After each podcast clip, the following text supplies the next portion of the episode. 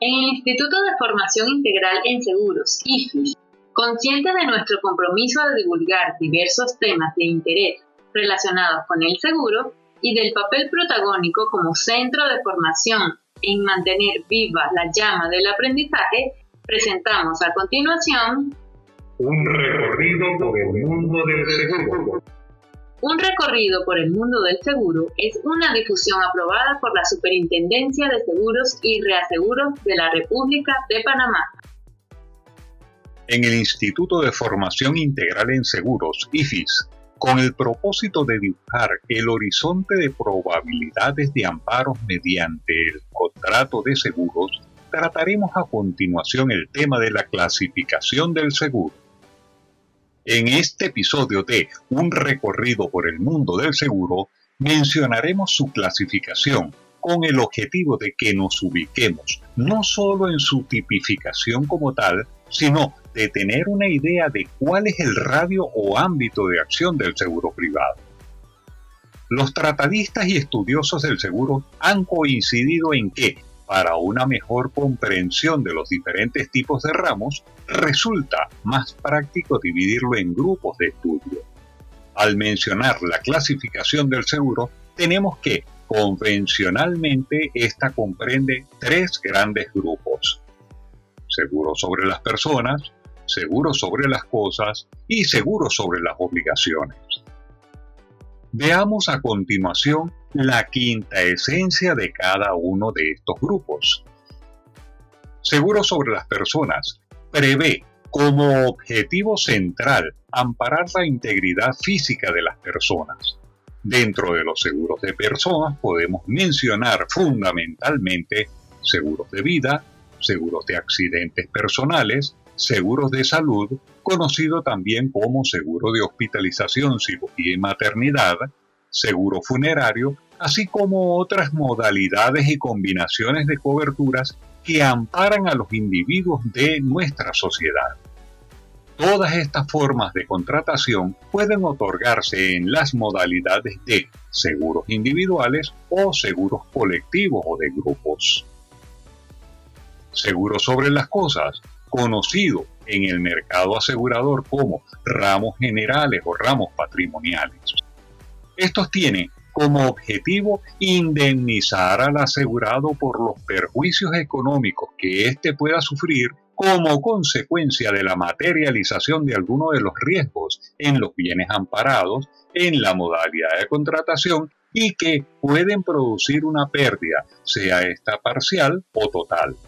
Sin ser limitativos, forman parte de estos seguros los de incendio, robo, combinados en sus modalidades de residenciales y comerciales e industriales, seguros de riesgos diversos, también conocidos en el mercado como riesgos especiales, seguros de ramos técnicos de ingeniería, los cuales comprenden cinco tipos de pólizas diferentes, entre las cuales citamos rotura de maquinarias, equipos electrónicos, equipo de contratistas, montaje y seguro de construcción. Se incluyen dentro de los seguros de ramos generales los de seguro de transporte en las modalidades de marítimo, aéreo o terrestre, así como los seguros de automóvil casco. Seguro sobre las obligaciones. Ampara el importe que el asegurado esté obligado a pagar debido a la responsabilidad que le imponga la ley.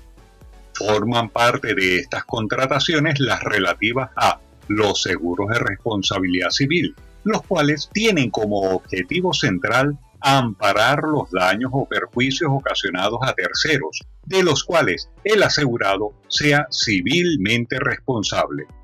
De igual manera, forman parte integrante de los seguros sobre las obligaciones los contratos de fianzas, que son aquellos contratos en virtud del cual una persona llamado fiador se compromete frente al acreedor de otra llamado deudor a cumplir la obligación contraída por este último si la misma no es satisfecha oportunamente, y los contratos de reaseguro, igualmente conocidos como seguros del seguro, y que es un método mediante el cual un asegurador original distribuye sus riesgos traspasándolos o cediéndolos total o parcialmente a otro asegurador llamado reasegurador, a objeto de reducir el monto de su posible pérdida en caso de siniestro. Todo esto en beneficio de los asegurados para garantizar que el asegurador cumplirá su obligación indemnizatoria cabalmente, aún en las adversidades mayores que se puedan presentar. En la clasificación antes vista, lo que se ha pretendido es dar una idea básica de los objetivos que persiguen cada uno de los tipos de seguros señalados. Sin embargo, cabe destacar que estos no son los únicos tipos de pólizas que se pueden contratar, ya que nos atrevemos a afirmar que la multiplicidad de bienes afectos de seguros es muy extensa. Debemos tener presente que cualquier riesgo es susceptible de ser asegurado, siempre y cuando cumpla con las cuatro características fundamentales. Primero, el bien o persona exista al momento de contratarse el seguro. Segundo, el bien o persona que se pretende asegurar esté expuesto a un daño, pérdida o perjuicio. Tercero, que los bienes que se pretenden asegurar tengan un valor medible o estimable en términos económicos. Y en cuarto término, que lo que se pretende asegurar sea de lícito comercio. Con la clasificación antes expuesta, lo que se ha dado es una panorámica de los tipos de seguros más usuales.